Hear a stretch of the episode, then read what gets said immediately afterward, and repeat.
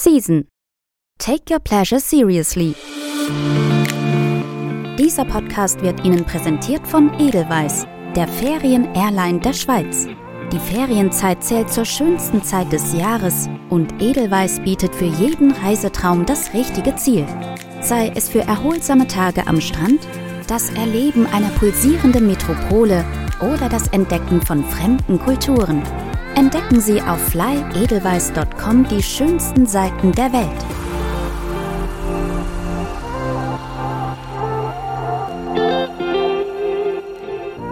Sie hören eine neue Folge von Season Travel Podcast. Ich bin Stefan Barth und das sind Karl Wills Hotelgeschichten. Teil 1. Wo Hitchcock vom Hocker fiel. Bad Palace, das weltberühmte St. Moritzer Märchenschloss, schreibt seit bald 125 Jahren die tollsten Geschichten. Lang ist's her, seit ich jetzt Knirps erstmals vor dem berühmten St. Moritzer Palace stand. Tief beeindruckt schloss ich Bekanntschaft mit der Welt der Schönen, Reichen und Berühmten. Natürlich bewunderte ich die mit schweren Pelzen behängten Palace-Gäste aus gebührender Distanz. Auch dem Heer der mit goldenen Bändern und Borten geschmückten Ober-, Unter-, Hilfs- und Nebenportiers, die ich allesamt für Generäle hielt, kam ich nicht zu nahe. Doch die Bilder prägten sich unauslöschlich ein. Und ich schwor mir, die Schwelle zu diesem glamourösen Hotelreich, dieser Operationsbasis der gesellschaftlichen Götter und Halbgötter einmal zu überwinden. Irgendwann und irgendwie. Ende der Sechziger war es soweit. Todesmutig schob ich die Drehtür auf, und schon war ich mittendrin im Allerheiligsten. Natürlich wusste ich längst, wer zu den Palace-Gästen zählte und gezählt hatte. Alfred Hitchcock und Charlie Chaplin etwa. Oder Marlene Dietrich, Audrey Hepburn, der Schah von Persien, Erich Maria Remarque, Ari Onassis, Stavros Niarchos, Maria Callas, Greta Garbo, die Karajans, die Rothschilds, König Hussein von Jordanien, General Montgomery und Winston Churchill. Und natürlich Gunther Sachs, zwischenzeitlich mit Brigitte Bardot. BB sei von all den vielen schönen Frauen die schönste, liebenswürdigste und großzügigste gewesen, erinnert sich Palace Barman Eddie Castelletti, der später ins Giardino nach Ascona wechselte. Sachs, der letzte große Playboy, prägte das Palace in seinen wilden Jahren wie keiner vor und nach ihm.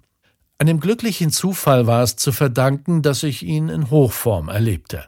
Unter tatkräftiger Mithilfe seiner Clique schlug er in den frühen Morgenstunden im hoteleigenen Kings Club, der legendärsten Disco der Alpen, das Inventar kurz und klein.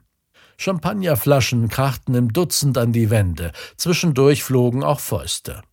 Solche und ähnliche Späße leisteten sich Sachs und seine Freunde des Öfteren, erzählte Jahre später der damalige Hotelier Andrea Batrot. Die Schäden beglich Sachs nach ein paar Stunden Schlaf jeweils umgehend in Batrots Büro in den Katakomben des Hotels. Bisweilen pflegte Batrut die Aufzählung der Zerstörungen auch ein bisschen zu verlängern, indem er etwas erfand. Zu Diskussionen führte das nie. Sachs war ein Playboy mit Stil, sagte Batrut. Es waren die verrücktesten Jahre in der Geschichte des Palace. Doch an Turbulenzen hatte es eigentlich nie gemangelt, seit Caspar Badroth vor bald 125 Jahren die ersten Gäste empfing. Jahrzehntelang geriet kein Hotel so häufig in die internationalen Klatschspalten wie diese einzigartige Mischung aus Engadiner Folklore und Märchenschloss. Kaum woanders wurden Leidenschaften und Liebschaften, Hass und Frust, List und Lust so zügellos ausgelebt wie im St. Moritzer Hotelpalast mit seinen Zinnen und Türmen. Die unvergleichliche Halle mit ihrem wahnwitzigen Stilmix war der Laufsteg der Welt. Die schönsten Frauen mit den aufreizendsten Dekolletés und den wertvollsten Juwelen betören hier die größten und mächtigsten Männer, sagte Andrea Batrot. Badrots flexible Preispolitik. Der charismatische Hotelier war eine große Figur. Er kannte alle Gäste mit Namen und empfing und verabschiedete sie persönlich, wobei es bei der Verabschiedung auch Überraschungen gab. Badrut pflegte die Zimmerpreise nämlich ausgesprochen flexibel festzusetzen, bisweilen ganz nach eigener Tagesform.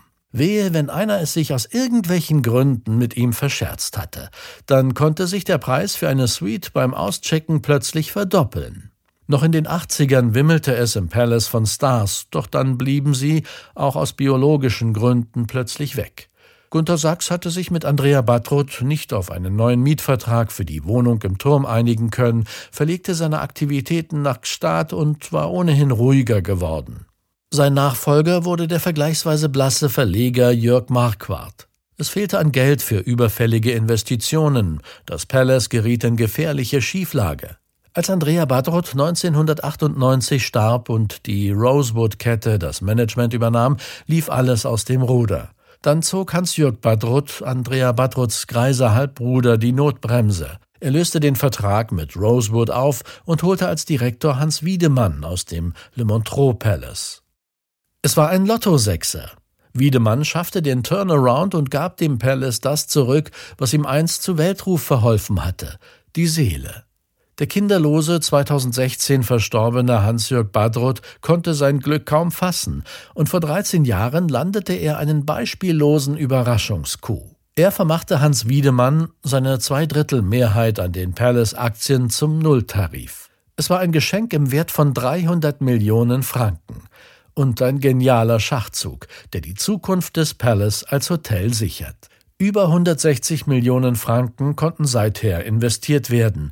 Derzeit werden für 60 Millionen 28 neue Traumsuiten gebaut. Wiedemann hatte den Glamour zurück ins Palace gebracht. Und den Erfolg.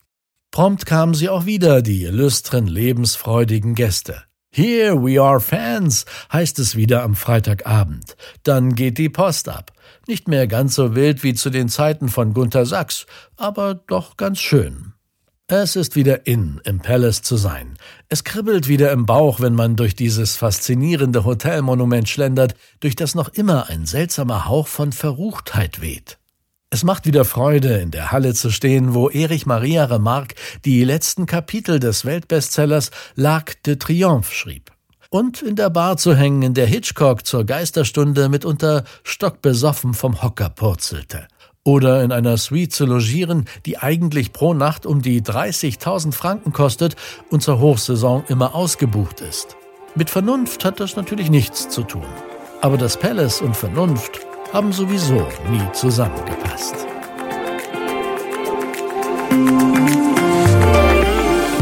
Das Reisemagazin Season können Sie jetzt auch abonnieren und erhalten viermal im Jahr die schönsten Reisereportagen nach Hause geliefert sowie vergünstigte Tickets für die Season-Events. Den Link zum Abo finden Sie in der Podcast-Beschreibung.